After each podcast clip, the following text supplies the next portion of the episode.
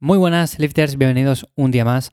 Bien, hoy quiero hablaros acerca del calentamiento que realizo yo antes de cada entrenamiento. Es algo bastante sencillo, pero que vais a poder aplicar desde ya, porque es cierto que a veces cuando vamos a entrenar, pues tenemos esa duda, ¿no? Dependiendo del día, de los ejercicios que nos toquen, o de simplemente hay días que, bueno, no sabemos muy bien cómo empezar a realizar ese entrenamiento. Evidentemente, ponerse a la cinta, correr 5 minutos y directamente ir a levantar hierros no es la idea más recomendable. Pero bueno, para eso os voy a contar cómo lo hago yo. Vais a ver que es bastante sencillo. Y a ver, no quiere decir que esto esté escrito en piedra ni que sea algo que tengáis que hacer sí o sí. Lo podéis tomar como idea, podéis eh, añadirlo a vuestra rutina de calentamiento o sencillamente hacerlo tal cual. Pero ya digo que es algo en lo cual yo he ido haciendo cambios a lo largo de los años, entonces podéis vosotros también incluir esto, ver qué tal os funciona, si os funciona bien, si os funciona mal. Bueno, cambiar algunas cosas, probarlas, porque al final es como se aprende. Lo dicho, bueno, antes de empezar con este episodio, quiero comentar algo con respecto al episodio anterior, que hablé acerca de la resistencia a la insulina, de que al final una de las mejores estrategias para mejorar esta era entrenar fuerza, y me llegó la consulta de qué opinaba sobre el vinagre de manzana. Bueno, pues el vinagre de manzana es cierto que yo lo suelo incluir habitualmente en mis comidas, más que nada porque tiene muchas propiedades y además es cierto que mejora la sensibilidad a la insulina. Por lo tanto, por esa parte genial. Lo que pasa que vuelvo a repetir lo que dije en el episodio anterior. O sea, no podemos centrar todos nuestros esfuerzos en cosas como esto, ¿no? O un suplemento, o el vinagre de manzana, o hacer una dieta baja en carbohidratos, o hacer ayuno intermitente. No. Están bien, son estrategias, son herramientas que tenemos. Por ejemplo, esto es algo muy asequible que podemos comprar en cualquier supermercado y oye, está muy muy bien. De hecho, ya digo, yo lo suelo incluir, pero no quiere decir que esto sea la panacea ni mucho menos. Por supuesto, si llevas una dieta más o menos alta en carbohidratos y quieres mejorar un poco la sensibilidad a la insulina, pues te ayudará un poco. Pero como entrenar fuerte, como descansar, como llevar una buena alimentación, no hay. Así que, nada, me remito a lo que dije en el episodio anterior. Si no lo has escuchado, escúchalo porque está ahí y ahí hablaba acerca de la mejor estrategia sin duda para mejorar la resistencia a la insulina. Y ahora sí, lo dicho, voy a hablar acerca del calentamiento que hago actualmente, que consta de tres pasos muy sencillos.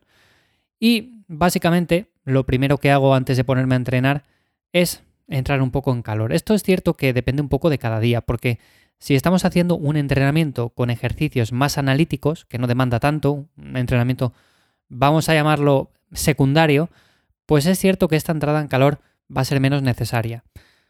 ¿Cómo lo hago yo? Bueno, pues básicamente saltando un poco a la comba, un poco de airbike u opciones similares.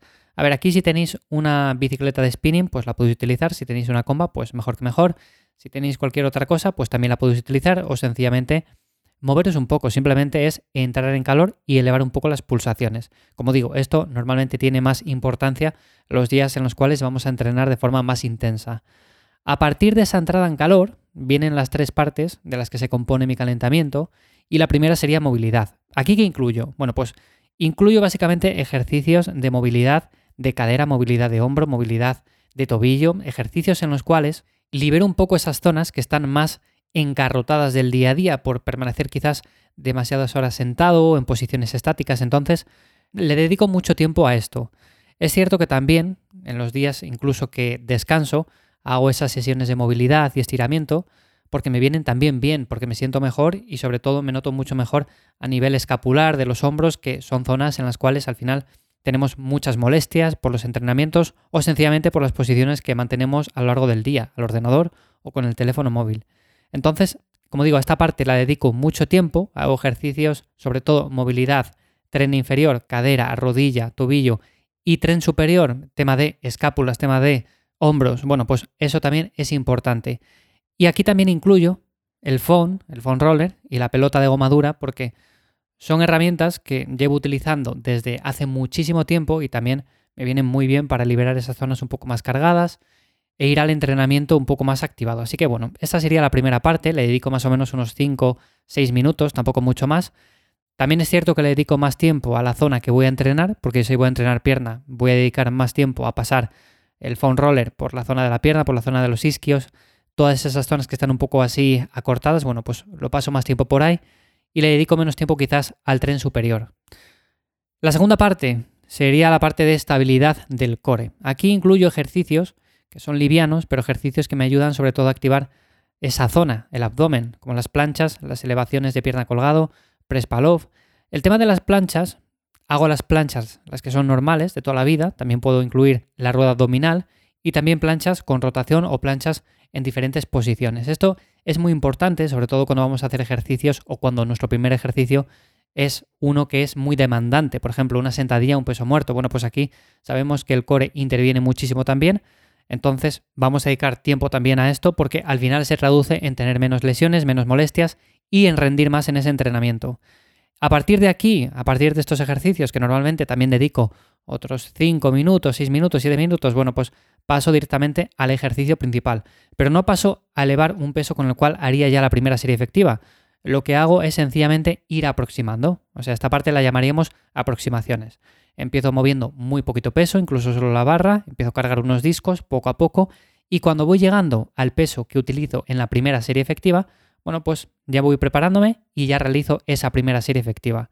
Como veis, al final es un calentamiento que lleva más o menos unos 15-20 minutos. Algunas personas me dirán, ya, pero Iván, yo no tengo 15-20 minutos para calentar todos los días. Bueno, pues le podemos acortar un poco. No quiere decir que tenga que ser de 15-20 minutos. Podemos dedicar 5 minutos a movilidad, 3 minutos a estabilidad del core, alguna serie de aproximación y ya está. Y además depende mucho también de los ejercicios que vayamos a hacer ese mismo día, porque no es lo mismo una sesión de pierna en la cual voy a hacer una sentadilla y un peso muerto, que una sesión en la cual voy a hacer pues, un press con mancuernas y luego ejercicios más analíticos. Entonces, depende un poco de cada día y es cierto que yo, por ejemplo, tardo unos 15-20 minutos de manera habitual, pero hay días que tardo, por ejemplo, 12 y otros que tardo 25. Entonces, es una media más o menos. Días que solo hago ejercicios accesorios, vuelvo a repetir que seguramente este calentamiento pues no sea casi ni necesario. Lo que podemos hacer es sencillamente hacer esos ejercicios o empezar con las series de aproximación. Si voy a hacer un cool, si voy a hacer unas elevaciones laterales, si voy a hacer un ejercicio para glúteo, pero analítico, bueno, pues empiezo con esas series de aproximación y ya me lanzo a hacer el ejercicio. Para mí son todo partes importantes, porque entrar en calor es importante, hacer un poco de movilidad y darse masajes con el phone o con la pelota también es importante. Activar la musculatura del core también implica rendimiento, implica que tengamos menos lesiones y menos molestias. Y las aproximaciones al final hacen que no empecemos con el máximo peso en la barra y que terminemos también con una lesión. Que ya sabemos que la primera serie es de las que más pesa. De hecho, podemos hacer la primera serie, puede pesarnos un montón y la siguiente serie con el mismo peso ya parece que va pesando un poco menos. Entonces, eso quiere decir que quizás nos hemos activado no tan bien del todo. Yo, sinceramente, optaría por un calentamiento que incluyera estas tres partes, movilidad, estabilidad y aproximación, Tampoco tenéis que darle muchas más vueltas, por supuesto podéis dedicar mucho más tiempo.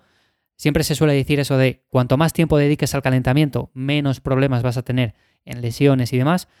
Pero es cierto que también si no somos personas que nos dediquemos profesionalmente a esto, o sea que movemos pesos considerables, pero que tampoco son pesos que podríamos atribuir a una persona que se dedica al powerlifting, a la alterofilia. Bueno, pues si no nos dedicamos a esto, si movemos grandes pesos, pero realmente tampoco es algo a nivel profesional, con estas tres partes lo tenemos cubierto y es un buen calentamiento. Así que considero que en 15 minutos tampoco es mucha cosa. De hecho, a veces estamos perdiendo el tiempo en cualquier otra cosa y en ese tiempo ya hemos calentado. Así que bueno, tampoco es decir que vamos a estar ahí dos horas calentando. Y bueno, nada más, simplemente quería contarte este calentamiento, cómo lo hago yo. Si tienes alguna duda al respecto, ya sabes que la puedes dejar en ivyamazares.com. Ahí tienes más información, te echo una mano con tu entrenamiento para progresar, para mejorar más. Y ya sabes que también me encuentras en Instagram o en Twitter en arroba con más contenido. Nada más, nos escuchamos en el siguiente. Chao.